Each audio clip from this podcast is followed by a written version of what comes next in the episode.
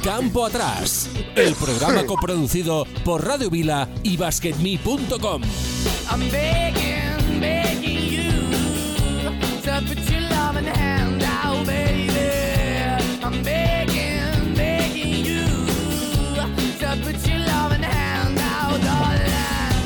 Riding high when I was king, I played it hard and.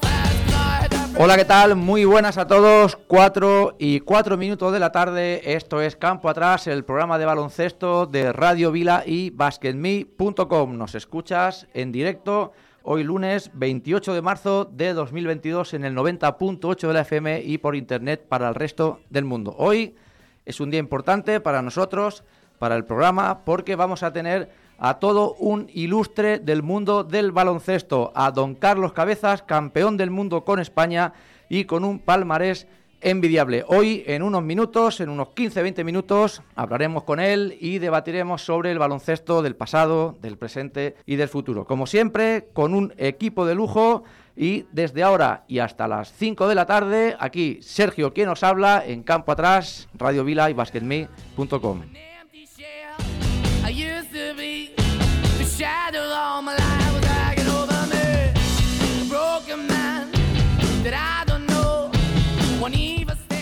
Deciros también que podéis dejarnos vuestras preguntas en el Twitter si queréis hacerle cualquier consulta, cualquier comentario a Carlos Cabezas, nuestro Twitter arroba Campo Atrás Radio. Desde ahí os vamos a estar leyendo para trasladarle lo que vosotros nos comentéis. Y ahora es momento de empezar como cada semana con los resultados, ponernos al día de lo sucedido este pasado fin de semana de la mano de Juanma. Juanma, ¿qué tal? Muy buenas. Buenas tardes. Resultado de la Liga Endesa, jornada 26, San Pablo Burgos 78, Casademón Zaragoza 56, Breogán 80, Monbús Obradoiro 78, Basi Manresa 94, Moraván Andorra 60, Gran Canaria 89, Lenovo Tenerife 77, Real Madrid 92, Fuenlabrada 77, UCAM Murcia 71, Valencia Vázquez 72, Unicaja 96, Real Betis 80, Bilbao Basket 62, Basconia 90 y Juventud de Badalona 83, Barça 72. La clasificación encabezada por Barça, Real Madrid, Basi Manresa y Juventud de Badalona. Por abajo, Urba Fuenlabrada, Monbus Obradoiro, Casa de Zaragoza y Real Betis. Esta semana no hubo Liga Femenina, pero sí Copa de la Reina, jugada en Valencia, la final, Perfumerías Avenida 74, Uni Girona 69. En Let Oro, tras 26 jornadas, sigue eh, encabezada por Granada, Estudiantes, Forza Lleida y Palencia. En Euroliga, doble jornada la semana pasada, la jornada 31, Basconia 77, Fenerbahce 62, Alba de Berlín 79, Barça 95 y Anadolu Efes 93, Real Madrid 90. La jornada 32 también disputada la semana pasada, Barça 88, Fenerbahce 67, Mónaco 78, Basconia 68 y Maccabi 75, Real Madrid 74. La próxima jornada, la número 33, que se disputará el jueves 31, Panathinaikos Real Madrid y el viernes día 1, Olympiacos Barça y Basconia Zalgiris. La clasificación Barça, Real Madrid, Olimpia de Milán y Olympiacos. Vale, pues esto es todo. Muchas gracias, Juanma. Y ahora sí, Roque, ¿por qué no nos recuerdas dónde nos podemos descargar el programa? Descárgate el programa en radiovila.cat y en basketme.com. Pues aquí ¿Quién siempre- dijo, que, ¿Quién dijo que ganaría la final? Que- las apuestas de la semana pasada, ¿cómo estaban? Que no recuerdo. Eh, Yo dije, yo dije Girona Salamanca y que ganaba el Girona. No se escucha, Vale, eh, Carlos. y- y no que- se- no y se- que- no se yo, te- yo no lo he oído, yo lo he oído. Sí, sí, yo, no me compliqué y dije que ganaba perfumerías. Correcto. Fui a, fui a lo fácil. Al final, al final esto la- es lo que decimos. La final la juega Perfumerías. Final, y perfumerías, Girona. Girona y ganaba perfumerías. Sí. Correcto. Bueno, no sé, no sé si habéis estado viendo los partidos, pero eh, partidos muy, muy, muy interesantes. ¿eh? Ha habido partidos igualados, ha habido palizas. ¿eh? Por ejemplo, el Girona en la primera jornada fue espectacular, ganando de cuarenta y tantos a estudiantes. No sé si lo veis muy normal, un resultado de este tipo. Bueno, al final, al final Girona tiene una plantilla para mu- mucho mayor que la de estudiantes. Estudiantes, en mi opinión, tiene dos jugadoras que lo hacen bien, el resto son jugadoras jóvenes con proyección, entonces es normal. Lo que, bueno, al final, lo que decimos siempre, al final, Perfumerías tiene más equipo, aunque a lo mejor cuadra no, no esté, que está Wilson, que al final la victoria es justa. El partido fue muy, muy, muy bonito, ya, ya, ya os lo comenté, que Sí. el partido me gustó. Un partido tácticamente muy bonito de ver y, y no sé, aquí Rafa, que, que lo ha seguido todavía más que yo, porque ha decir más cosas. Las que digo yo, creo yo. Pues por alusiones, Rafa. Yo he, he visto la final de esta mañana, porque ayer tenía partido y demás, y creo que la batalla táctica la gana Girona, pero al final esto va de, de meter canastas y la calidad se ha impuesto. O sea, más fondo de armario, perfumerías, que al final eso quieras que no se acaba notando. Eh, Y en- por lo que decía, Y enhorabuena al para- informático de perfumerías que le metió un virus al, al ordenador de. Bueno, eso, e- eso son batallas también que se, se han de jugar. e- e- Esa guerra de Sí, sí, sí. es El hacker, hacker Avenida a- le metió un viraco a- al ordenador de Girona Efectivamente. Y lo y cual. el algoritmo le salió chungo.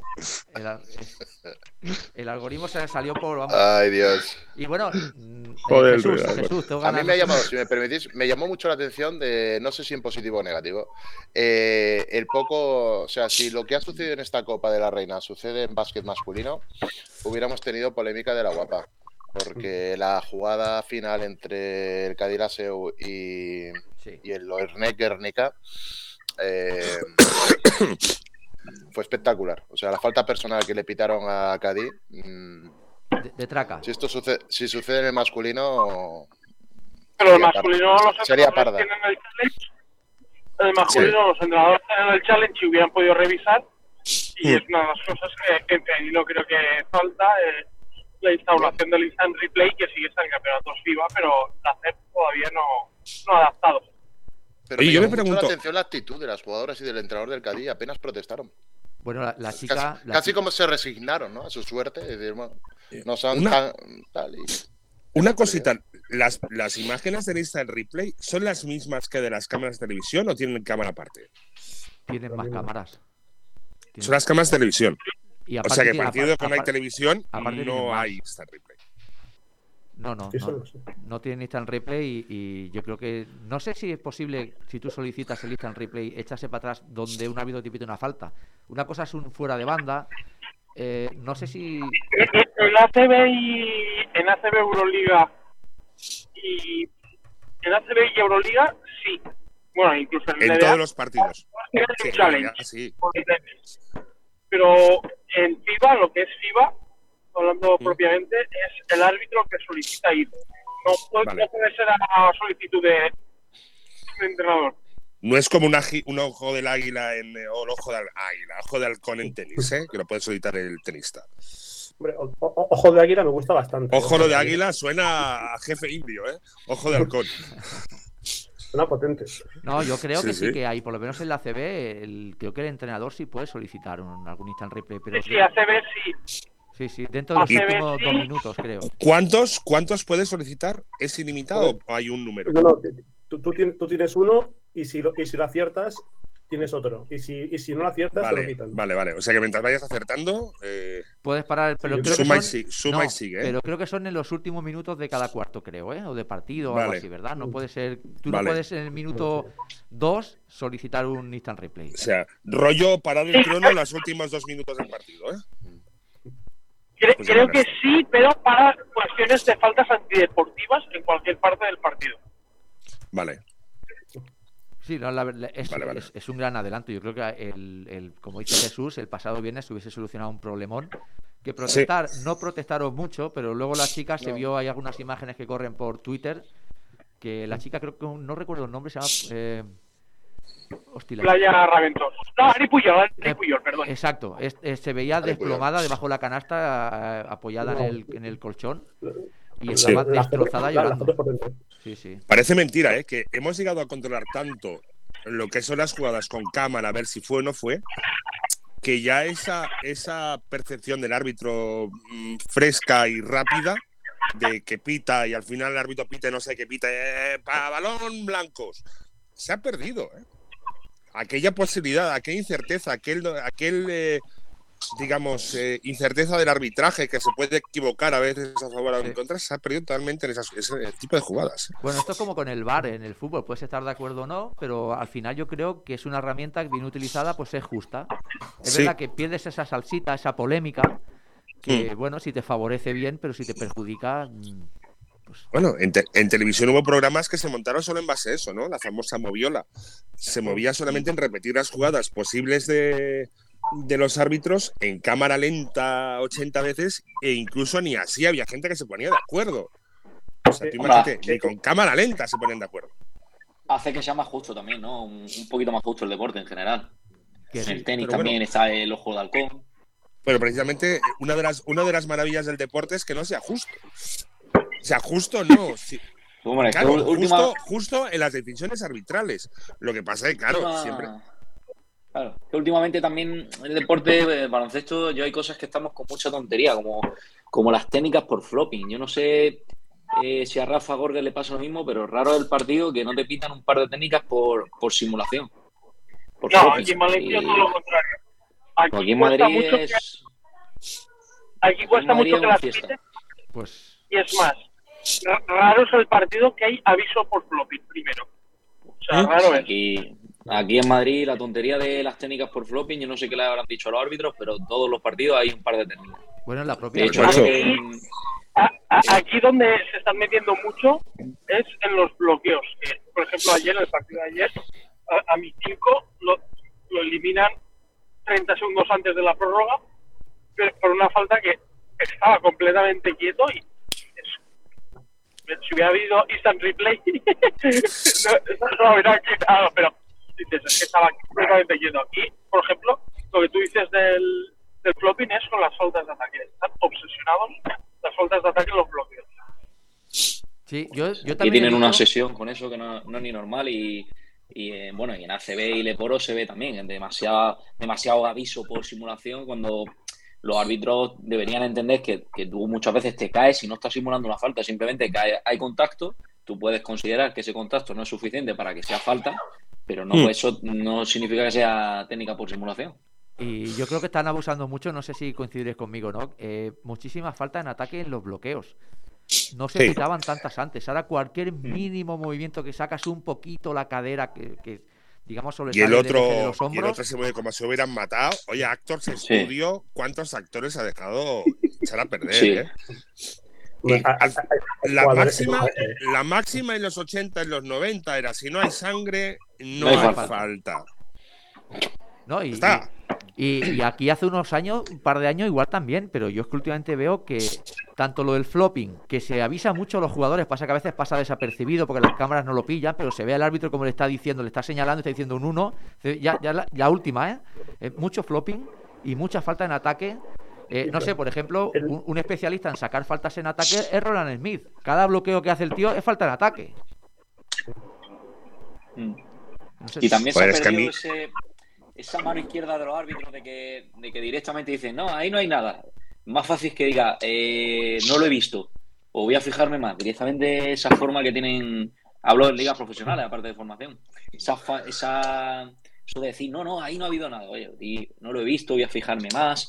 Es posible, no considero que Un juegue, sea como para falta. Sí, sigan, Cuando además en ACB, le poro, luego va a ver la repetición y joder, te estás dejando, los árbitros a veces en ese aspecto se dejan un poco en evidencia.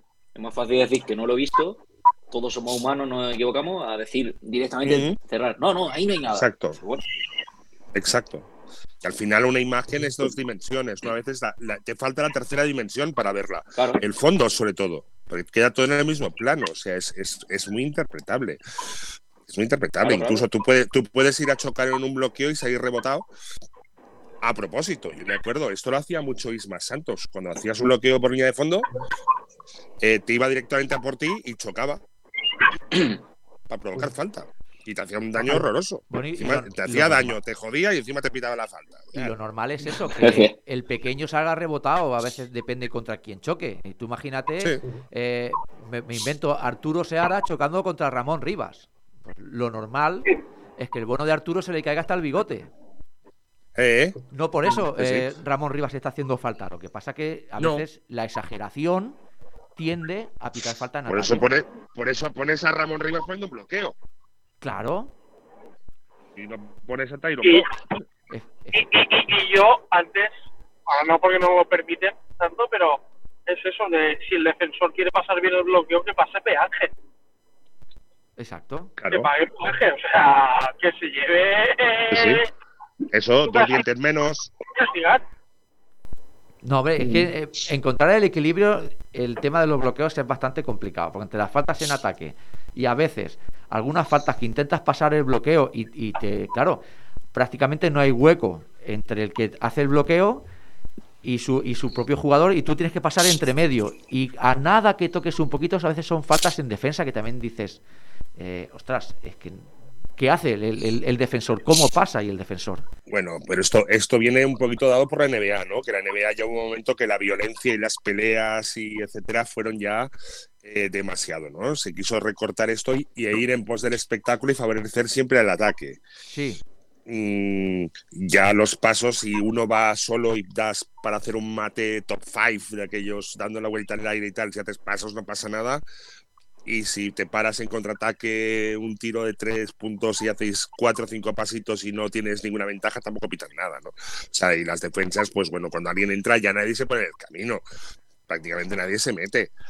O sea, se favorece mucho más la canasta y el espectáculo que no las defensas duras, al estilo, pues nuestros eh, adorados y asesinos Pistons, ¿no? sí, sería sí. impensable, Eso- no durarían tres minutos en la pista.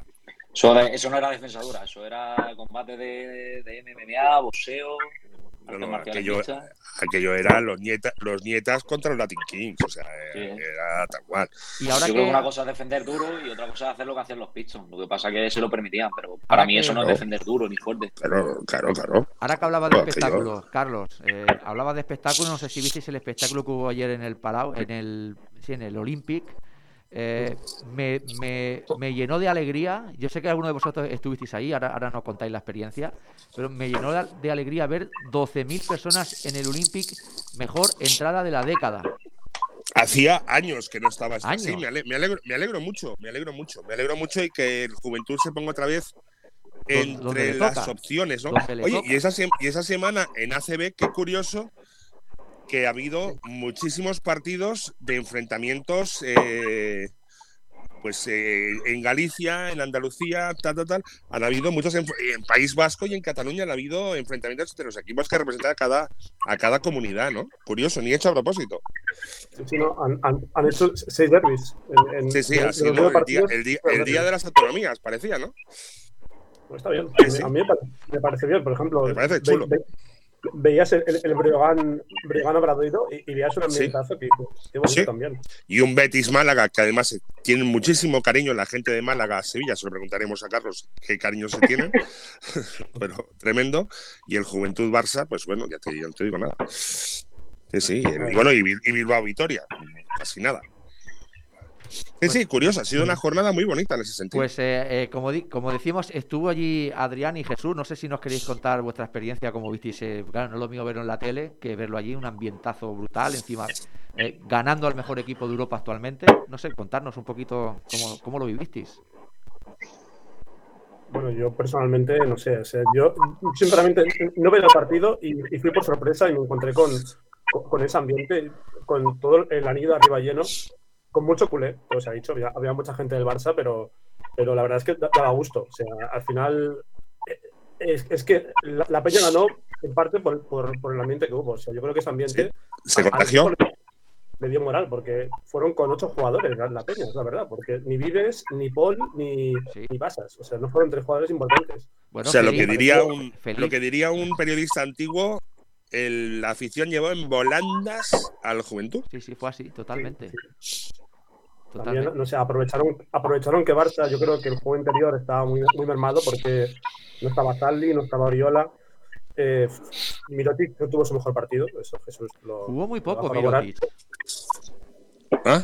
Jugó muy poco. Jugó poco, jugó poco y jugó solo a, a- a tirar triples de la esquina y, Sí. y es que no, le, no le daban. La Peña, le- yo creo que hizo buenas defensas contra él. Le puso a, a Brociansky todo el rato persiguiéndolo, yo creo que lo hizo bien. Sí, a mí, a- mí ayer lo que me deja el partido de ayer creo, ¿eh? es eh, una dependencia y parece, no sé si una obviedad o una tontería, una dependencia muy clara de Jokubaitis. Se ha convertido en un tío muy importante en el juego del Barça. Desde- luego, yo- aparte ayer, ayer que, que el Apro estaba, estaba negado y que, y que Calates No estaba. un partido horrible, Sí. pues le hacía- falta. Bueno, y, y que Exum también, el pobre, cuando le, le hemos aquí alabado mucho, pero ayer, ayer no le nada. O sea, falló, falló una entrada solo en un contraataque, por ejemplo, que, que- y, la cam- y luego a la siguiente jugada Salas lo, lo sentó y, y se acabó. Por no machacar, ¿eh? Fue una ¿Y hubo lesión del Barça? ¿Y hubo lesión del Barça o algo al final? Sí, una lesión. He, de- ido alguna- he leído alguna cosita en plan de que el, Bar- el, el Juventud no renunció a jugar las dos o tres últimas jugadas, alguna cosa así. ¿Puede ser? Lesión de, de, de- de Davis. No. ¿De Davis? ¿Algo Se así he oído? Y además muy tonta al final del partido. Con, perdiendo de 11 ya, se jugó el físico, no sé qué, como muy estúpida. He leído alguna cosilla. Cuéntanos, Jesús. No, no, fue la última jugada. E Innecesaria, tanto por parte del defensor como primero por parte de él. Quedan 10 segundos, 8, y fuerza una entrada for- innecesaria de todas. Que no todas. ganaba nada. Sí, sí. No, Eh, mira, la lectura que yo hago del partido de ayer eh, no es un tema exclusivo del partido, sino como entrenador. Aquí hay algunos. Eh, eh, como entrenador es un partido que te, si te sucede a ti, a tu propio equipo, ¿eh? en el caso del Juventud, te vas para la cama muy, muy pleno, muy, muy satisfecho y por decirlo de una manera feliz de lo que significa el trabajo que desarrollas, porque lo que hizo ayer Juventud fue la victoria de lo que es un equipo, de la coralidad. Eh, se demostró que el trabajo colectivo siempre tiene que figurar por encima del talento individual y que el talento individual tiene que ser una herramienta que se pone en servicio del colectivo.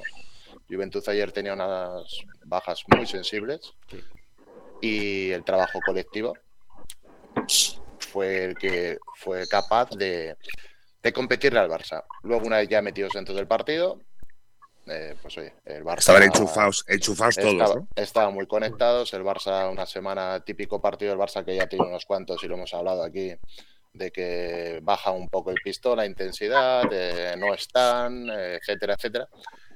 Pero Durán lo resaltó y esto, como en el oficio del entrenador, yo creo que trabajas para esto, para conseguir que un grupo de jugadores se impliquen, eh, den el máximo, al margen de sus propias eh, limitaciones. Eh, los jugadores de Juventud jugaron ayer como un grupo, eh, todos unidos en la misma línea, jugando para el mismo objetivo y cada uno poniendo al servicio del conjunto todo su esfuerzo.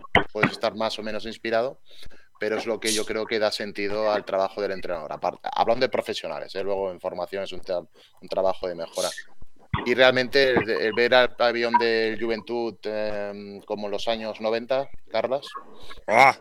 Pues realmente tremendo. Los fondos a, los fondos los a fondos reventar, llenos, es, pues es una lástima toda esta travesía que, que Sí. el club mm, está, está pasando, porque realmente la- mm, yo creo que tanto estudiantes como Juventud, como Unicaja, son clubes, eh, sin faltar a, a otros clubes de la ACB, pero son clubes que, que le dan solera, le dan solera a la competición y tener a un Estudiantes en Blep Oro, eh, un Unicaja irregular y un Juventud por los fondos, Es un lujo que no nos podemos permitir. ¿eh? no, de cara a lo que es el- el- el- el lustre y, y- y las bueno pues las rivalidades, las emociones, es un lujo que yo creo que para las No, no, audiencias no, no, no, para- no, no, no, no, nos no. lo podemos permitir No. y, y- ya, ya dura demasiado. Son buques insignia del, de- del club de baloncesto, ¿eh? no a nivel eh, nacional, sino a nivel internacional. Un estudiante y un juventud, sobre todo, son clubes de cantera. mm, o sea, hablar de Magariños o, de, o, de, o del colegio eh, de estudiantes es, eh, claro, es, hablar de, también. es hablar de, de historia Hay una brecha, hay una brecha muy amplia entre los clubes de fútbol y lo del resto.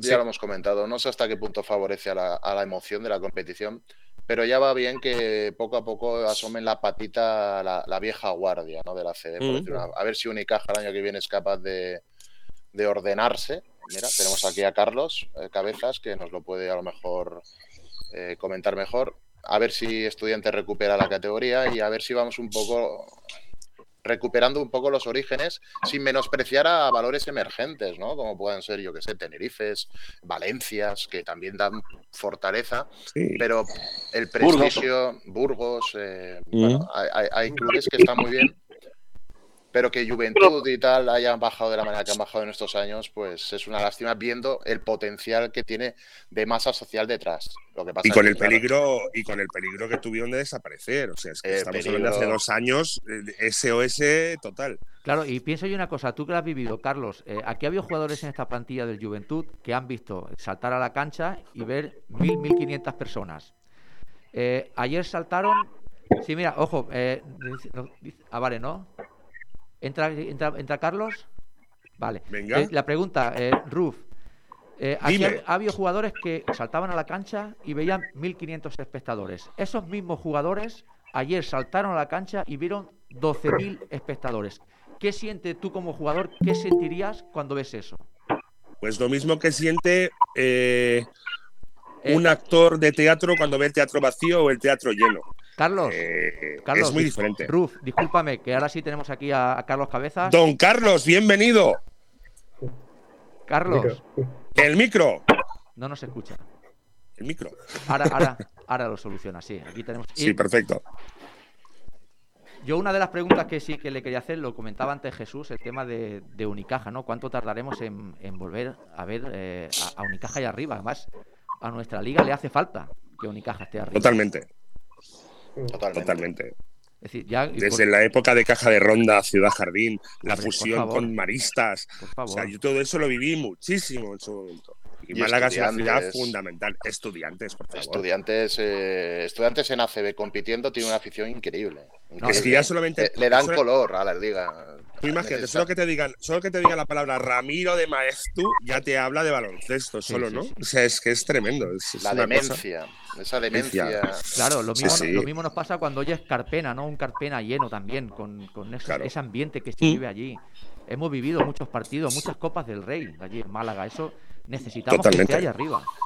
Sí, lo que pasa es que la- la- las limitaciones económicas presupuestarias a, a estos equipos les hacen pasar penurias y dificultades. eh, por Sí. eso digo que igual habría que dar una vuelta a nivel de, asociación de club, Institucional. para institucional a nivel orga- organizativo, para ver un poquito de qué manera ser más viables Bueno, para todos los eh, clubes. Pero Carlos, que no te escuchamos porque tienes el micrófono desactivado. Sí, no sé por qué. A ver si ahora, ahora está, seguro que está trabajando Está, en ello. ahora está trasteando. Perfecto. Eh, yo creo que el problema radica un poco en Euroliga. Y digo, es que haya equipos que tengan plaza fija en Euroliga ayuda muy poco a la competición, porque al final los equipos invertirían algo más de dinero para poder jugar esa competición si eh, fuera por clasificación y por méritos deportivos antes que eh, por otros méritos. Claro.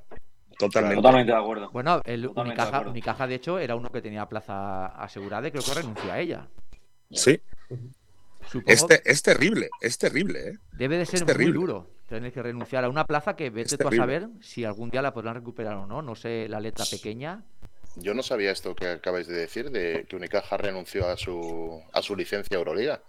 Si No, Euroliga no, renunció a Eurocup. A ver si habla. Ahora sí, Carlos. Aquí sí, a- aquí sí que se me, que se Ahora me sí, joda, ¿no? Ahora sí. ¡Cojonudo! ¡Vamos! ¡Cojonudo! Bueno, bueno, ahora sí. Eh, Carlos, Carlos Cabezas, ¿qué tal? Muy buenas.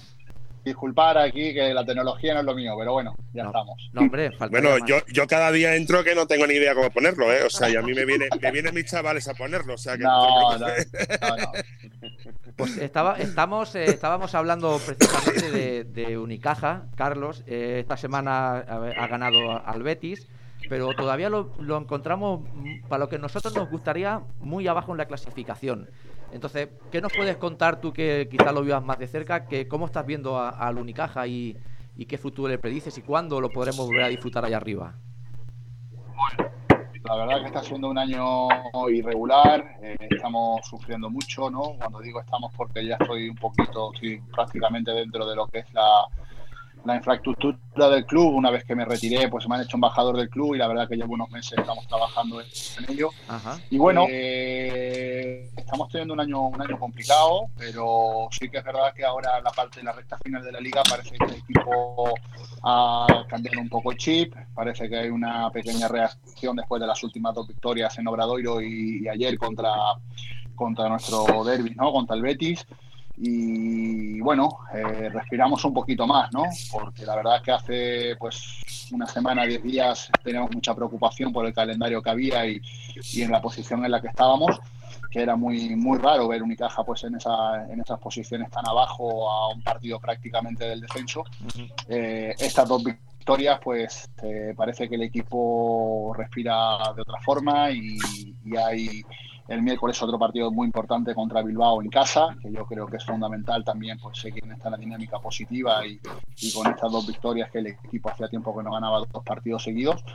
Y si somos capaces de dar ese pasito adelante, yo creo que prácticamente certificamos, aunque no sea automático, pues esa mejoría ¿no? de cara a, la recta final. ¿no? Ajá. ¿Quiere, eh, ¿Podría ser, por ejemplo, un, claro ejemplo, eh, equipos como Juventud y Manresa ahora mismo para, para poder no sé si el camino a seguir o no, o para Unicaja quizás tengan más recursos, pero son equipos que acostumbrados abajo, con buen trabajo, con buenos fichajes y con buena planificación, esta temporada lo estamos viendo, eh, pues bueno, pues no te voy a decir luchando por el título, pero bueno, terceros y cuartos. Tenía Unicaja pues hace ya unos años atrás, o quizás en mi época, pues ese estatus quizás ahora Manresa, Tenerife, Juventud, yo creo que nos ha pasado por encima eh, en estos últimos años y yo creo que ahora es eh, los nuevos dirigentes, el nuevo presidente y todo lo que estamos en el club es intentar pues un poquito otra vez con el presupuesto que, que tiene el club, con el equipo, con el presupuesto que tiene este equipo, es de intentar pues otra vez estar, pues no te digo a lo mejor quizás para decir que vamos a ganar la liga, ¿no? Pero sí para competir y sí para ilusionar otra vez a la afición de poder estar en los playoffs y Copa del Rey, que como mínimo eh, esa exigencia con la ciudad como es Málaga y el club en caja tiene que estar en esos puestos. ¿no? Ajá. Yo antes de... Sí, de, de, un segundo, Rafa, un, un, segundo, última pregunta y ya, ya antes que tengo mucha curiosidad. Eh, estuve viendo cuando, bueno, el, el, partido contra el Barça donde te retiraron la camiseta, Carlos, el número 10 allí, colgada en lo alto del Carpena junto a la número 5 de Bernie. Eh, ¿Qué recuerdas de aquel día? Y supongo que no ha de ser nada fácil en aquel momento aguantar la emoción de un pabellón rendido a su ídolo, ¿no? Es decir, ¿qué recuerdas de aquel momento y, y, y cómo, cómo te sentías? La verdad que es una descripción muy difícil de decir. La verdad que fueron por todo lo que era algo eh, inesperado, pero bueno, a la vez esperado. Ya sabía que iba a ser mi último partido, que iba a ser mi último homenaje, ¿no? Y la verdad que hay que decir, decir que súper agradecido tanto al presidente como a la entidad el poder ver mi camiseta todos los días en el Carpena, pues acompañando a la número 5 de mi compañero Bernie, pues es un orgullo máximo, donde muchos niños y donde muchos jugadores, el reflejo de, de esos niños canteranos, pues, pues, se puedan ver reflejados día a día en, en el Palacio de los Deportes y, y, la verdad que muy agradecido, muy agradecido y, y un sueño hecho realidad. Ahora sí, Rafa Gorges, adelante. Mira, aprovechando, mira, me viene bien la, la referencia que acabas de hacer, un poco creo que no sé si compartirás conmigo, eh, el volver arriba Unicaja tiene que ver un poco con recuperar el ADN. Hablábamos que estabas tú, que estaba Bernie, un poco volver a los guindos podría ser el inicio de esa vuelta al ADN y volver a remontar, porque de ahí han salido muy buenos jugadores desde cuando teníais el Pilla de Nashakia y demás, y creo que era un poco la base de tener tres, cuatro jugadores que que saben lo que es sentir esos colores, más eh, los tres, cuatro foráneos que podían venir y, y, sumaban. No sé si por ahí debe ser el plan que tiene que seguir Unicaja para volver a ser grande. Hoy creo que es lo que lo que tenemos que buscar y estamos en el camino, ¿no? Estamos muy contentos con Alberto, hace una labor tremenda dentro y fuera de la cancha, como siente pues esos colores y, y, y el sentimiento como fuera todo, ¿no? Con mejor acierto, con menos, ya sabemos, Alberto, que, que, que, qué tipo de jugador es, pero lo que sí está claro es que todos los partidos es un luchador nato y eso, eso es lo que se necesita, ¿no? Y ya tenemos la columna vertebral, ¿no? Francis Alonso este año está dando un pasito adelante, ayer hizo un gran partido, va, quizás le ha costado la primera etapa, ¿no? Porque es verdad que ha tenido jugadores por delante importantes en su puesto, como es Virzuela y como es Jaime Fernández, pero es verdad que ahora sí que está aprovechando la oportunidad y Francis tiene que ser otro de los jugadores que tiene que dar ese paso adelante y como buen malagueño pues estar ahí. Y el otro es Rubén Guerrero, ¿no? También de mi pueblo, de Marbella, también otro chico que, quizás con, con Ivón está haciendo grandes partidos, se está sacrificando en muchos momentos y yo creo que la columna vertebral de los jugadores nacionales eh, ha de ser y son malagueños y como dices, ¿no? Esa identificación yo creo que para el club en su momento, tanto Germán Gabriel, Benes Rodríguez y yo fuimos pues 10, 12 años eh, pues jugadores importantes y dentro de un vestuario que también suma pues este, tipo de jugadores, yo creo que debe de ser uno de los objetivos y uno de, los referentes para, para, el equipo en, el futuro, ¿no? En breve.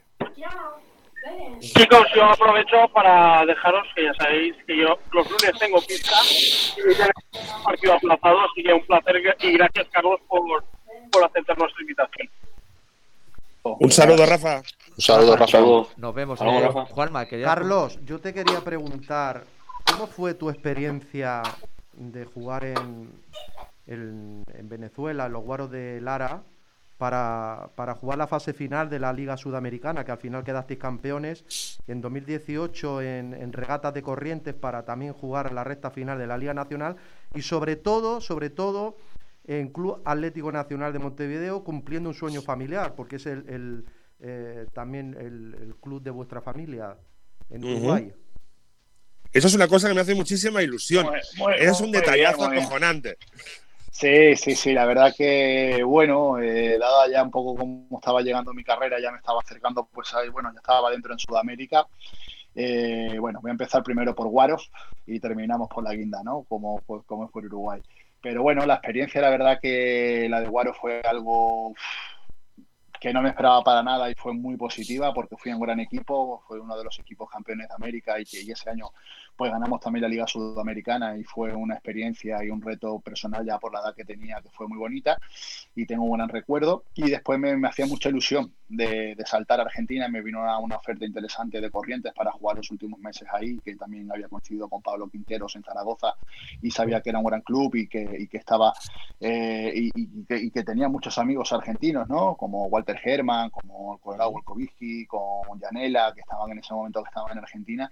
Pues me hacía mucha ilusión probar la Liga Argentina y, y, la verdad que también fue otra experiencia positiva y como decía, ¿no? la guinda al pastel yo creo que ha sido volver pues a los orígenes de mi familia, de mi padre, que es uruguayo y la verdad que jugar en Nacional y jugar, ser el capitán de Nacional Montevideo es una, ha sido pues quizás la guinda a mi carrera, ¿no? Porque la verdad que me encanta, me encanta, la, me encanta, la, pasión que hay que hay en Uruguay, jugar un clásico con Peñarol, eh, la masa de gente que mueve Nacional, un país tan pequeñito como es Uruguay, esa pasión que hay al deporte, la verdad que los pelos de punta, ¿no? Quizás me faltó ser campeón, llegamos a la final después de 80 años y perdimos el último partido de la final, pero la verdad que súper orgulloso y contento de haber formado parte de Nacional porque la verdad que medio país te quiere y medio país te odia, o sea que eso es el, un poco el significado de la pasión que hay en Montevideo por estos equipos.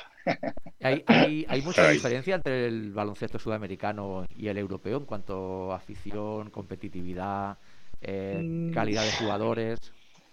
Está claro.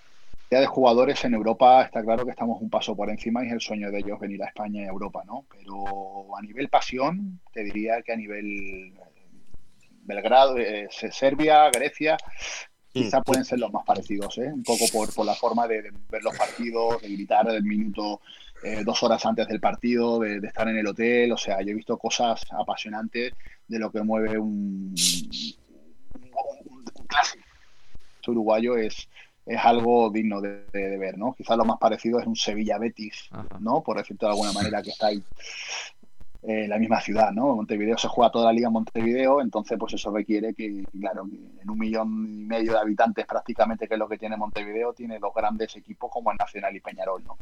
Que todo está relacionado un poco al fútbol, pero es verdad que estos últimos años el básquet se ha puesto muy también muy de moda y está también el clásico y, y la verdad que es una experiencia muy bonita. Sí, eh... Carlos, y luego tu etapa en Rusia. ¿Qué tal? Una etapa. Ahora que está muy de moda hablar de Rusia, ¿cómo lo viste ahí en Kinky? Bueno, muy bien, ¿no? Fue quizás una etapa de las más importantes de mi carrera. Tuve que dejar Málaga, ¿no? Donde yo había crecido y donde ya había uh -huh. conseguido títulos y, y, fue el gran el- la gran apuesta mía, ¿no? Y, y a la vez eh, un, un momento muy delicado de, de- de- de tomar esa decisión, que es dejar Málaga para irme a Ujú. Kinky Russo, de la mano de Sergio Scariolo y acompañado también con, Raúl. López. Sí, sí. Y la verdad que también te puedo decir, ¿no? Eh, momento de adaptación a lo mejor al principio un poco más difícil, pero después a nivel los espetos como que no nos tienen bien... efectos como que se congelaban. Como, que como y que no, y no, y no- y no- no le, han- no le han cogido el punto allá, ¿no? Y ahí ni, ni- pero, pero tenía cosas curiosas, ¿no? Rusia, la verdad que Moscú, eh, sobre todo en, en esos años, en Excelentes. 2010 y tal, es un país también muy preparado y, y Moscú es una ciudad enorme y muy bonita también. Sí, sí. Mm, A mí, y a mí, eh, Carlos, me sorprende un poco así los saltos, ¿no? Málaga, eh, como hemos comentado, Kimki, el Orleans francés también, luego tienes un paso también por, por Hungría. ¿Esto es casualidad? ¿Es buscado por visitar dando, van ido dando un poquito por la etapa ya quizás un poco ya mía, un poco ya de más mayor, que se me iban abriendo etapas y a mí me venían también pues ese tipo de experiencia. La liga francesa siempre me había gustado, eh, el entrenador tenía una gran relación con él en Orleans, que era también hablaba mucho, muy bien español y, y le gustaba mucho la liga CB y era un proyecto chulo y fue un poquito pues eh, viviendo esa experiencia y que también me servía después luego para seguir jugando, ¿no? Como sabéis he intentado eh, apurar mi carrera lo- a- hasta lo máximo que he podido, que jugar con hasta los 40, 41 años no es nada fácil. Y la No. verdad que los últimos años han sido, pues ya te digo, ¿no? En lo deportivo también muchas cosas positivas y en, y en lo humano, en lo personal. Ujú. ¿Y tú no- notabas, tenías la sensación cuando llegabas a estos clubes más o menos pequeños o más humildes, tenías la sensación de que ellos percibían que aquí llegaba un campeón del mundo, un campeón de Europa, eh, un nombre con un palmarés eh, envidiable? ¿Tú esa sensación la tenías, ese respeto, ese cómo te miraban? ¿O una persona normal? Contrario, ¿no? O sea, normal me refiero, obviamente, pero te, te sé por dónde quieres decir y la verdad que siempre iba con, con una presión que aparte a mí me gustaba mucho porque la verdad que en cada presentación de estos países que has dicho, tanto como la de Guaro, como la de, la de, la de Francia, Hungría, eran presentaciones por todo lo alto, ¿no? Porque yo sabía que estaban fichando a un jugador con un currículum bastante importante en España, que había conseguido cosas y títulos importantísimos y la verdad que eh, siempre me, ha- me han respetado muchísimo y me los sitios que he estado pues como, como un jugador superstar, ¿no? Así que súper agradecido y de todo lo que hacía pues estaba mirado con lupa, ¿no? Entonces, claro, jugaba dos partidos mal y era difícil, ¿no? Porque siempre se esperaba mucho de mí. Pero estoy muy contento y muy orgulloso de cómo me han ido las cosas, sobre todo la última etapa en Uruguay. Eh, me costó mucho entrar, yo tenía mucha presión porque eh, al principio entré con un problema en el pie, me costó mucho entrar y había muchas muchas eh, expectativas mías, ¿no? Por la gente de verme jugar y querer demostrar. Pues, eh, los sudamericanos tienen eso, que para lo bueno, para lo malo, eh, sabes que te, te- te- te adoran o te matan. Claro. Y yo tenía una presión añadida porque mi papá era de ahí y yo tenía que cumplir con las expectativas. Y la verdad es que al principio no fue nada fácil porque se me exigía muchísimo y, y la verdad que al final fue un sueño, ¿no? Porque terminé jugando y metiendo canastas importantes y siendo un jugador en clave para, para la fase final, ¿no? Entonces, bueno, eh, tenía ese hándicap, como dices, ¿no? Siempre me, notaba esa presión de más por, por el jugador que venía de España, ¿no?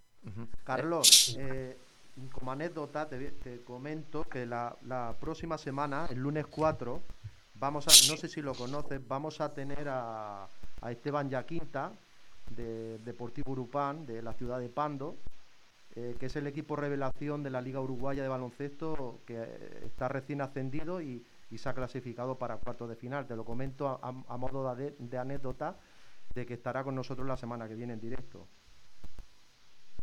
Me gusto de conocerlo, sí que he escuchado hablar y que el equipo ha sido este año una gran revelación y tal.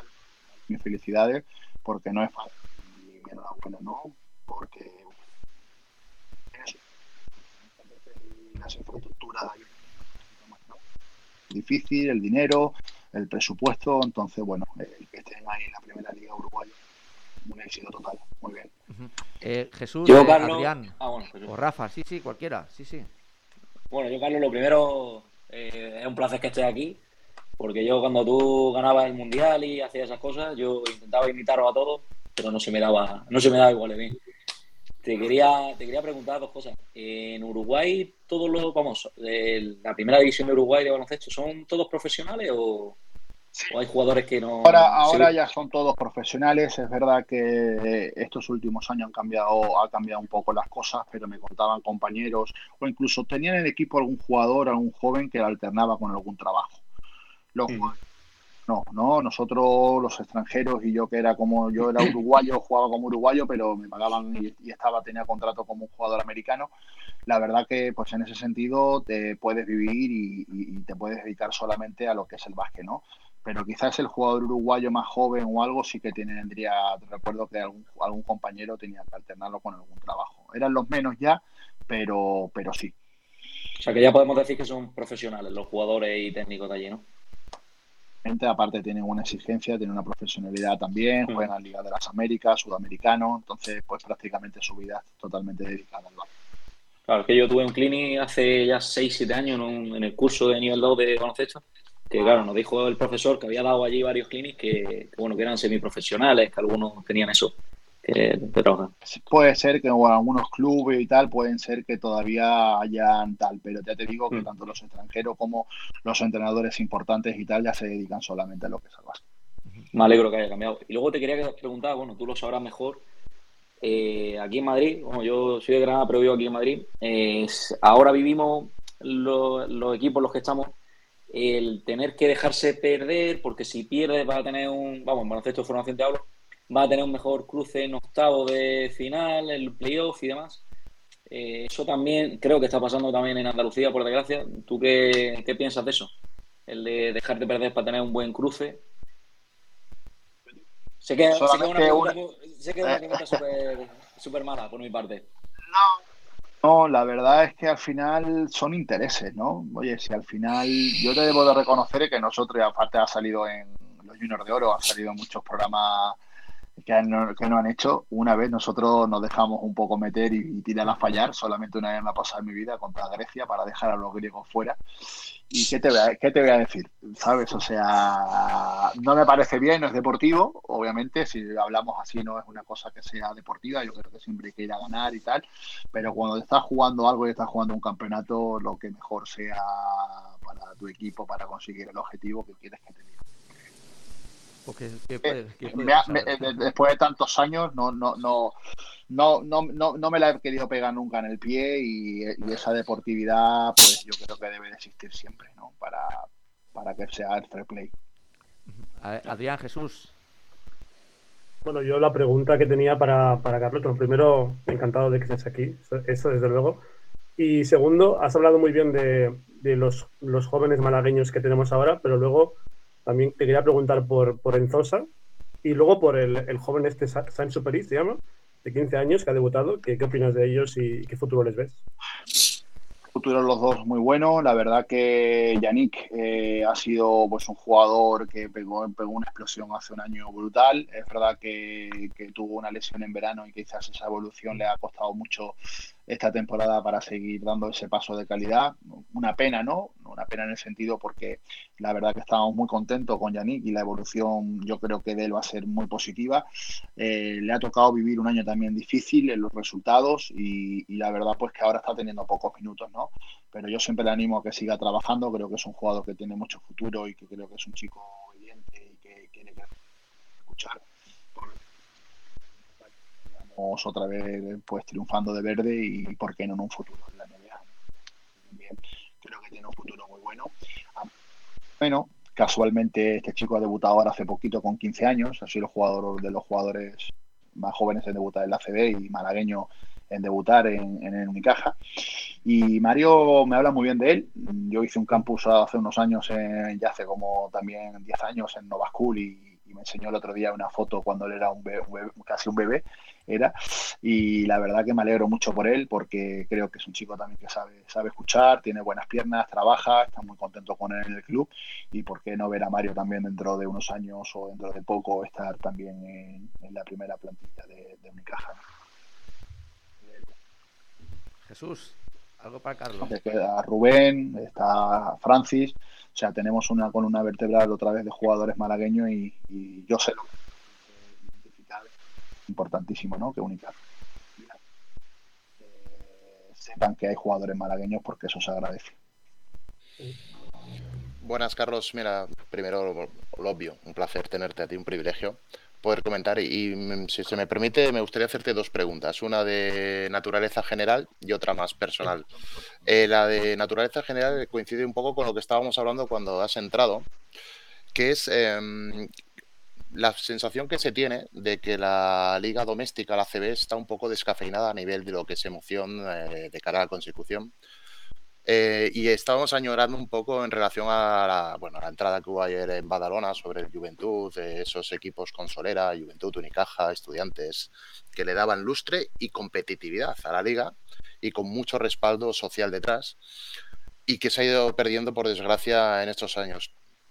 ¿Qué crees que podría o cuál podría ser el camino para intentar en la medida de lo posible acercar nuevamente esos clubes para que las competiciones eh, nacionales pues tuvieran un poquito más de emoción que la que parece que actualmente tiene. Es bastante previsible que de los dos clubes de fútbol mmm, son los que se disputan alternativamente los títulos y que digamos los outsiders pues pintan poco. A pesar de que han establecido métodos, digamos, de más inciertos, eh, playoffs más cortos, eh, etcétera, da la impresión de que hoy en día, desde hace unos años, no sé, Valencia sorprendió en el 18 y tal, pero que estamos muy lejos de ser lo que éramos pues a mitad de, sí, bueno, de tu época, en los años 90, donde sí que eran potentes, pero bueno, había por ahí tres o cuatro clubes que si te despistabas te comían la tostada. Y hoy en día se ha perdido esto. ¿Cómo lo ves? Son un poquito, ¿no? Yo que no sé que, que, contestarte porque yo creo que tu misma pregunta lo dice un poco por las estadísticas y por cómo está la situación, ¿no? En los equipos eh, sí que es verdad que Barça, Madrid eh, tienen un presupuesto que está muy por de todo. Y a partir de ahí, bueno, yo creo que nos tenemos que animar, ¿no? Que haya más club, por ejemplo, Vasconia, Murcia, ahora que se me vienen a la cabeza, no se ven muchos jugadores que estén identificados, como hablábamos, como Juventud, ¿no? Para mí ayer el partido que le hace la Peña al Barça es tremendo, eh, con, con, la cantidad de jugadores de casa que tiene, con jugadores jóvenes, con talento, ¿no? Pues que el, el cómo venía de jugar de estos últimos partidos y, y, de que va en primero en la liga, primero en la Euroliga, pues como ver un equipo como el Juventud y ver a el Palacio de los Deportes como estaba mil personas, la verdad que, que, añoraba mucho esto, ¿no? Hacía unos años también por la pandemia que no se veía pues uno, uno, uno y la verdad que, que bueno, que es cuestión ya de los clubes y, y del querer por lo tanto, eh, las cosas se están haciendo bien. Desde la FEP se están consiguiendo cosas importantes de los más jóvenes. Hay jugadores con talento, hay otros jugadores, obviamente, que deciden desde muy jóvenes para la NBA. Y bueno, eh, a ver si poco a poco eh, podemos seguir creciendo y que se vayan sumando jugadores nacionales a los equipos, porque yo creo que eso es importante para el futuro español. Y luego la segunda, que es más personal tuya, siempre he tenido curiosidad por vuestras situaciones. Aquí tenemos a, al gran Carlos con nosotros. Alguna, vez, alguna vez, te hemos sometido a un tercer grado chulo, eh, vintage y retro. Pero en el caso de jugadores que habéis tenido tanto renombre, popularidad, trascendencia, impacto en clubes, sociedades, etcétera, de relevancia, ¿qué es lo que más añoráis cuando os retiráis y, por decir una manera, pasáis a ocupar un segundo plano? ¿Qué es lo que un jugador de, digamos, de vuestro prestigio y a nivel personal, deportivo, echa más añora de su época profesional? Bueno, la verdad es que es una buena pregunta. Yo estoy en ese proceso, tampoco hace mucho que me he retirado, pero estoy ahora pues aterrizando un poco pues, a estos homenajes y cosas que he tenido estos últimos meses, que ha sido también algo muy apasionante y bonito. Como dice mi presi, me dice muchas veces, mira que, te, que, que estás para jugar, me dice, ¿sabes? Yo, yo, yo, yo que mira, en cualquier momento te hago un Michael Jordan, ¿eh? Hago un comeback y volvemos y juego, ¿eh? Que estoy como loco por ayudar al equipo y me da igual, sea gratis, o sea, me da igual, porque lo que echo de menos es ahora con la edad que tengo y mi experiencia es, es el competir, ¿no? Quizás llegar el fin de semana y estar ahí en el Carpena o cuando he hecho algún viaje con el equipo, el, el ese momento de, del vestuario, de salir a competir, Esa es lo que todavía quizás todavía me queda ahí un poco en, en el tintero, ¿no? Pero bueno, Eh, como dijo mi amigo Pau ya hace un- uno- en unas entrevistas que leí, al final todo llega y, y- y yo lo tengo más que superado. Lo que tenía que llegar, también con, con esa despedida con Icaja, pues me brindó de jugar mi última camiseta vestido de verde contra el Madrid. Y la verdad es que, que bueno, que ahora intento aportar y sumar desde mi granito de arena, pues como te decía ahora en este desempeño ¿no? de, de. Queda bueno. Embajador queda bonita. Es, es una cosa que, que me gusta, tanto con, con Bernie estamos haciendo pues esa labor y creo que los dos estamos sumando y estamos aportando nuestro granito de arena al club y al equipo, ¿no? Que, que, que, que, que nos otra vez que vuelva a estar en, en arriba en la, en la élite.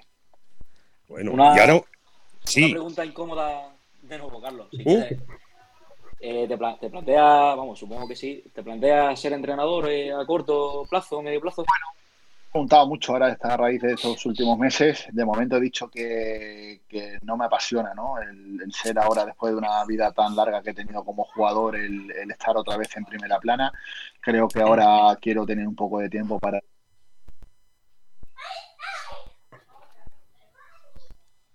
Ahora creo que sí. creo. pues creo que hay muchas cosas que, que puedo aportar y puedo, puedo enseñar a, a- a jugadores y, y que ya lo hago desde, desde otro punto de, de- de- de vista, ¿no?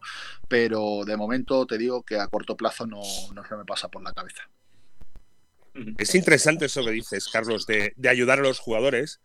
Porque parece que un jugador cuando acabe, parece que no tenga de enseñar cómo dar unos pasos o los secretos del baloncesto, digamos, la, la enseñanza, sino eh, a mí me pasó que incluso podías ayudarles en el aspecto más psicológico de saber estar, ¿verdad? Sí. Exacto, exacto. Yo creo que ahora pues esa función la estoy haciendo y se la pedí al Presi que me dejara estar cerca de los jugadores, el poder estar ahí, porque noto que cuando bajo y hablo con los chicos pues veo pues ese respeto, ¿no? Y esa Sí. forma en un momento dado de poder dar un consejo y creo que desde ese lado estoy intentando pues también sumar, ¿no? El poder Claro. pues, decirle a Alberto Díaz pues un, un- algo, ¿no? O En, en- en ese momento o a Jaime o a Darío o a Mm. quien sea. Y yo Sí. creo que pues eso poquito a poco es lo que me gusta y es lo que voy haciendo, ¿no? Y es lo que Claro. haciendo. Casi como aquello de, ostras, que hace cuatro días eres ese chaval y ojalá alguien me hubiera dicho esto, ¿no? Un poco. Exacto, a mí me hubiese encantado, ¿no? Tener ahí un Sasha Georgievich, a un Nacho Rodríguez en su momento, Imagínate. cerca, que ídolos, pues tenerlos cerca, pues me imagino que para Sí. ellos es algo igual, ¿no? Que simplemente que te digan, no tengas miedo, oye, fallar No, es normal y tira y no te vengas abajo, tira, ¿no? Exacto. Exacto, exacto. Figura del psicólogo deportivo, básicamente.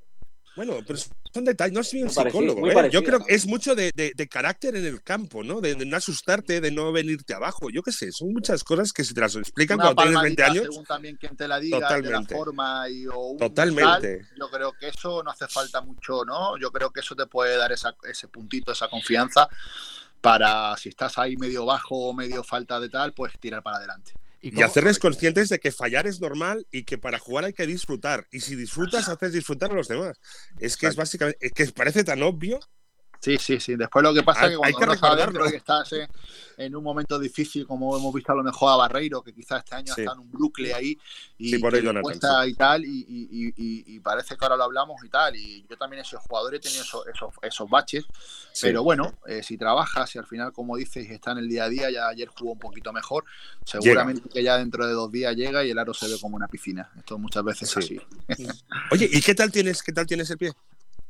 El pie bien, el pie lo tengo Eh, por, la, bastante bien. por la mañana, lo típico que nos pasa a todos los deportistas cuando nos retiramos, los cuatro primeros pasos de la cama al baño, que ni Indiana Jones. Sí, sí, sí, totalmente. No, yo soy afortunado. Una de las cosas que me siento muy orgulloso de que he, llegado prácticamente sin una cirugía. Eh, una carrera tan larga que he tenido, la verdad que de eso me siento muy, estoy muy contento porque me gusta ahora seguir haciendo deporte y, y ya hemos visto que otros compañeros que terminan los pobres que, joder, No, yo levantarme apenas a yo. veces sin dolor es, es la verdad que lo agradezco mucho. Eso de es un, es un lujazo. Mira, a te explicar una anécdota. Nosotros tenemos un equipo de veteranos, pero veteranos rollo Pablo Lasso, Indio Díaz, Salvadíaz, de, de este rollo, Ferran Martínez. mucho, ya los veo y ya me cuentan. Eh, Sí, pues eh, empezamos siendo un equipo de baloncesto y ahora somos un equipo de protésicos. Yo creo que hay dos todavía que no llevan prótesis ni en la rodilla ni en la cadera. Es acojonante. O sea, no pasamos para No pasar en el avión, tenemos que ir dos horas antes porque, bueno, nos pita todo. Pues sí, pues sí. Y la última cosita que es muy petarda y además una cosa que me hace mucha ilusión. ¿Podías explicar que tienes una estrella en el Paseo de la Fama en Marbella, coño? Eso, ¿Ah, como si fueras una estrella de Hollywood, coño. En Pues Puerto Banús. es que- La verdad es que, bueno, a raíz de, pues ya sabéis, de los títulos y, todo lo que hemos conseguido ¿no? en nuestra generación, una de ellas es esa estrella en el Boulevard de la Fama en Banús y eh, acompañado ahí de grandes amigos como Dani García, Vargallosa, Sergio Jariolo, ahora que se le han puesto hace poquito también a Sergio y demás, eh, bueno, el estar en mi casa y estar en Puerto Banús y, y demás, pues imagínate, ¿no? Y el tener el polideportivo con mi nombre también en Marbella. También, donde- sí, sí. donde juegan el equipo del de Plata y donde juegan tantos niños, pues bueno, me enorgullece muchísimo y que encima pues estos títulos se hacen también, ¿no? Estos reconocimientos en vida, como yo digo, ¿no? Siendo joven y que lo puedo disfrutar, Ujú. que también es muy agradecido. Ahora Totalmente. recuerda, ahora empieza la vida de verdad. Totalmente, me estoy dando cuenta. Ahora empieza la vida de verdad. Yo la, la última, la última por mi parte, Carlos, que tengo también mucha curiosidad de ver cómo es un, un presidente como López Nieto al frente de, de Unicaja de Málaga. Tengo esa curiosidad por saber, no sé, cómo se, se desenvuelve, si podemos decir, una persona un poco más futbolera que, que de baloncesto. Bueno, pues te sorprendería, ¿eh? Antonio Jesús me ha sorprendido muchísimo el Presi cómo sabe de baloncesto, viniendo del mundo que en el que viene y, y sabemos todos que ha sido un- uno de los referentes en el fútbol, ese carácter que tiene, pero tiene una, una manera y una visión de, de- de hacer esas gestiones de, de empresas y del club que me he quedado impresionado, no solamente por lo mío, obviamente que yo estoy agradecido, claro que sí, pero sino también por lo que ha hecho por otros compañeros y por, por cómo está llevando al club. Y después un gran entendido y un gran aficionado pues al baloncesto. ¿eh? O sea, te cuenta la historia de Mayoral Marista y Caja de Ronda, pero dos veces, dos- dos veces mejor que yo. O sea, es, es impresionante la labor, o sea, y después los grandes títulos y en partido eh, siempre ha sido un gran aficionado ah, y, se, y se nota al, al, al básquet, ¿no? Pero como él dice, en esa parcela no se quiere meter tanto, por eso tiene pues a su gente y tiene a Juanma Rodríguez como director deportivo. Pero ya te digo yo que sabe López Nieto mucho más que mucha gente Pues de mira, básquet y de, la, y de la historia, por lo menos ma- malagueña. Pues eso, eso me, me sorprende, me, me sorprende, me sorprende entre comillas, porque si se ha puesto al frente de Unicaja entiendo que, que dominaría, pero está bien que la gente lo sepa. Eh, yo por mi parte no tengo ninguna más, no sé chicos, vosotros si tenéis alguna más para Carlos Cabezas, si no ya lo despediríamos. Bueno, yo, yo, yo tendría muchísimas. O sea, Sí, claro, mm, cinco programas. Quizás alguna de, de- de la época cuando fuiste campeón con, con Málaga. Siempre, siempre me ha sorprendido ese equipo porque es como un equipo moderno. Tienes a- Garbajosa, que es un, un cuatro que, que- sabría y hacía de todo. Tienes Un a crack. Que era un alto, pero que jugaba por fuera. No sé si era el primer equipo moderno, por así decirlo. Y bueno, ¿qué recuerdo tienes de esa temporada? Era, era un equipo tan polivalente y tan buenas personas, había unido tantas cosas ahí, un gran entrenador como Sergio, que, que nos había cogido también a- a- en unas edades también de, que, que- que teníamos muy mucho por dar. Y la verdad que se juntó mucho, ¿no? Se juntó, pues ya ve los tres años prácticamente consecutivos, 2005 Copa del Rey, 2006 Liga y 2007 la Final Four, ¿no? Entonces fue pues una consecuencia de año de que las cosas se venían haciendo bien. Teníamos un núcleo de jugadores nacionales importantísimo, teníamos grandes americanos, teníamos a Walter, Daniel Santiago por dentro. O sea, tenía, tenía una variedad ese, equipo que era tremendo. Pepe y yo podíamos jugar juntos. Después estaba Walter Risaché, o sea, es que era un gran equipo.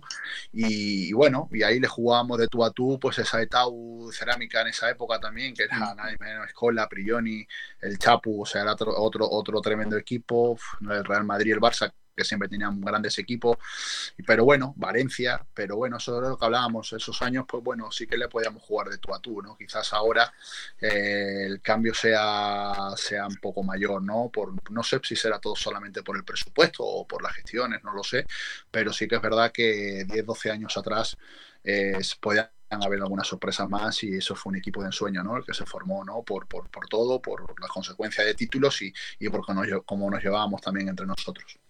Mm. Pues eh, si no tenéis nada más, chicos, dejamos aquí a Carlos Cabezas. Agradecerle enormemente que hayas atendido la llamada de, de Campo Atrás. Para nosotros es un auténtico placer.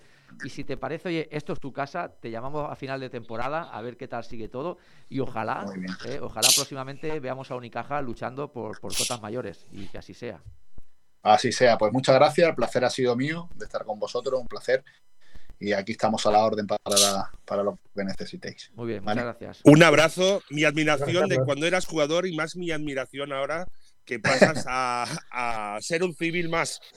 La leyenda. Ahora es una leyenda. Gracias, Carlos. Ahora- Hasta ahora- la próxima. Muchas gracias, Carlos. Muchas gracias, bien.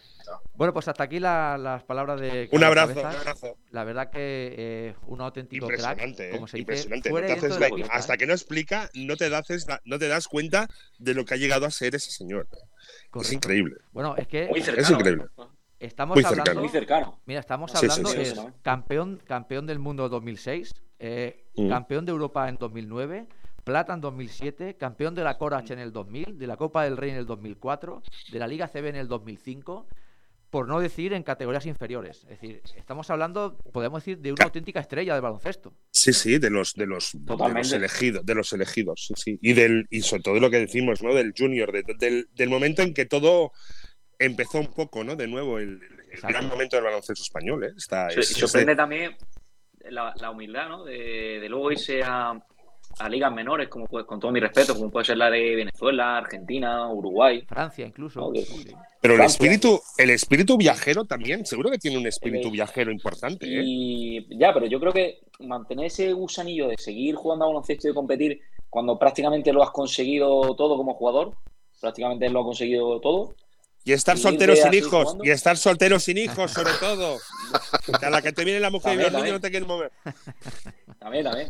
Eso ayuda, ¿no? La- yo creo, no, no lo hemos ayuda. preguntado, pero creo que Carlos llegó a tener ofertas para irse a la, a la NBA, ¿no? Sí, señor. Sí. Por- por aquí Mira, a mí me queda con esa espinita de preguntar. No, pues lo, te- lo tengo apuntado. Creo que, a ver, aquí lo tengo. En la temporada 2012, eh, en la, digamos en la 2011 hizo un temporadón y en la 2012 los Grizzlies y los Knicks preguntaron por él y de hecho estuvo jugando las ligas de verano allí en Estados Unidos con, con ellos. Y al final uno se preguntó, ¿NBA para qué?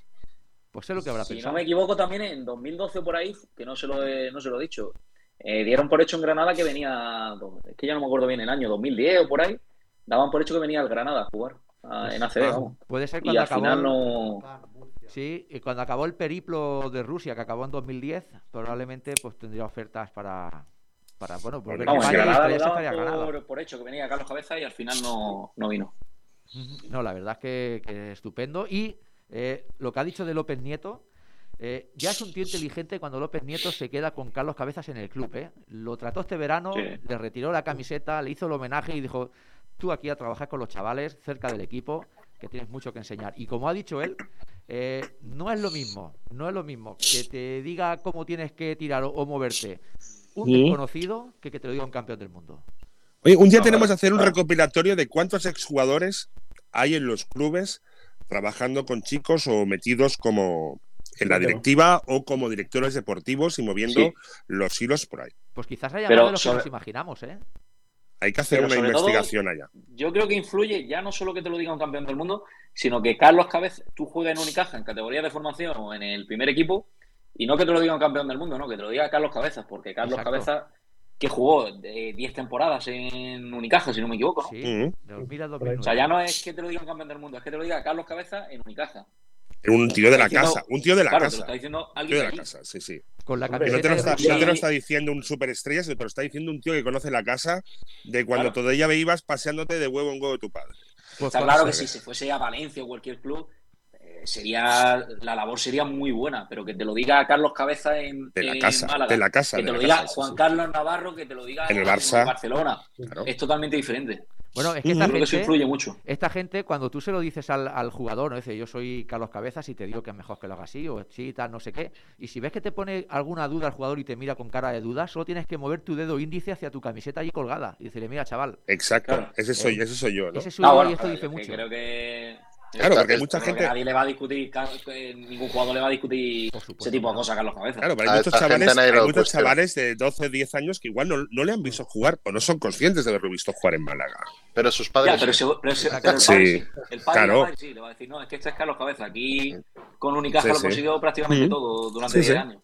Sí, sí. Hombre, y, y ya habéis visto el, el cariño con el que ha hablado de Alberto Díaz. O sea, Sí, él señor. ve a Alberto Díaz como, como la prolongación de cabezas en el fondo. O sea, Claro, sí, se ve, sí, se ve mis- Es que muchos jugadores se ven a, a sí mismos. Cuando ven a un chaval con sus mismos problemas, su estilo de juego, se ven a sí mismos.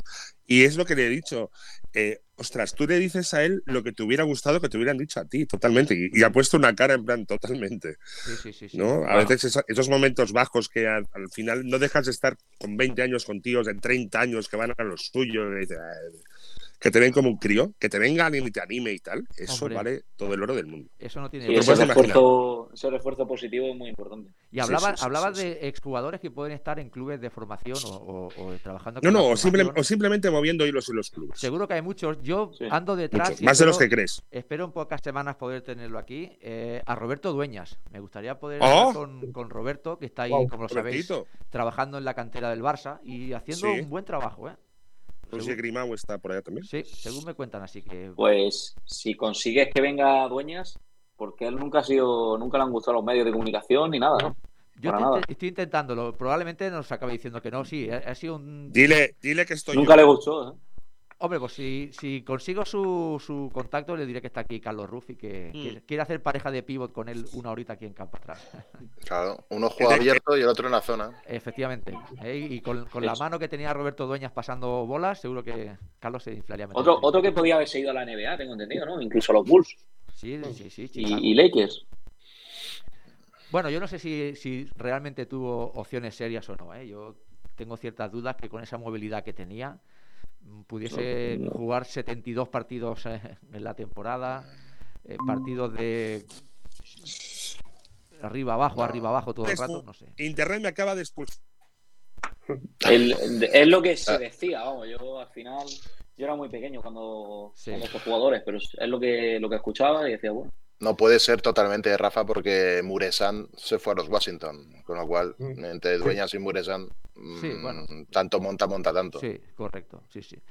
Bueno, chicos, pues eh, creo que lo vamos a tener que ir dejando aquí. Ha sido un lunes más, un auténtico placer contar con todos vosotros. Espero que lo hayáis pasado bien y bueno, buscaremos. Ah, por cierto, sí, claro, buscaremos no. Ya tenemos invitado, lo ha dicho Juanma para la semana que viene. Juanma, si nos lo repites. La próxima semana, el lunes día 4, tendremos en directo desde Uruguay a Esteban de Aquinta, el entrenador del Deportivo Urupán, equipo revelación de la Liga Uruguaya de Baloncesto que se ha clasificado directamente a cuartos de final en su primera temporada.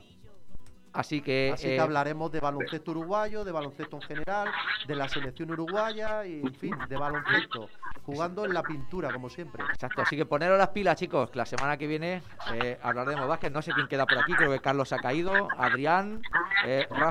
No, Carlos está aquí. Ah, vale, como dice que está- me ha echado el internet. Me han hinchado, pero vuelto, hombre. Ahí está, sí señor, sí señor. El, el bueno siempre regresa. Pues nada, chicos, lo dicho, un enorme placer. Nos lo hemos pasado muy bien. Eh, Carlos, Adrián, Rafa Hinojosa y Jesús, eh, muchísimas gracias. Y nuestro, y nuestro amigo canario que debe estar flipando todavía. Y el canario que debe estar en las nubes. No hablamos de los del Mar del Plata. Son los pibes de Mar del Plata. Y los pibes del Mar del La Plata. semana que viene que hay baloncesto uruguayo al otro lado del charco. Exacto, poneros las Uruguayo, baloncesto uruguayo. uruguayo. Lo dicho, chicos, eh, nos vemos la semana que viene. Un placer. Un abrazo, Un guapos. placer. Que, que estáis muy guapos todos. que- Gracias, que son muy fotogénicos. Venga, hasta luego. Hasta Hasta luego. luego. Y nada, a todos vosotros que nos estáis escuchando, esto es eh, Radio Vila 90.8. La semana que viene, como ha dicho Juanma, hablaremos de baloncesto uruguayo con la revelación del baloncesto charrúa. Así que eso será el próximo lunes. Nos vemos. Buena semana. Adiós. que suelta el aroma, pintando el aire de negra paloma. Por los callejones están creciendo muchas flores sin ningún control. Los coches no andan sus ruedas, son calabazas cuando brilla el sol.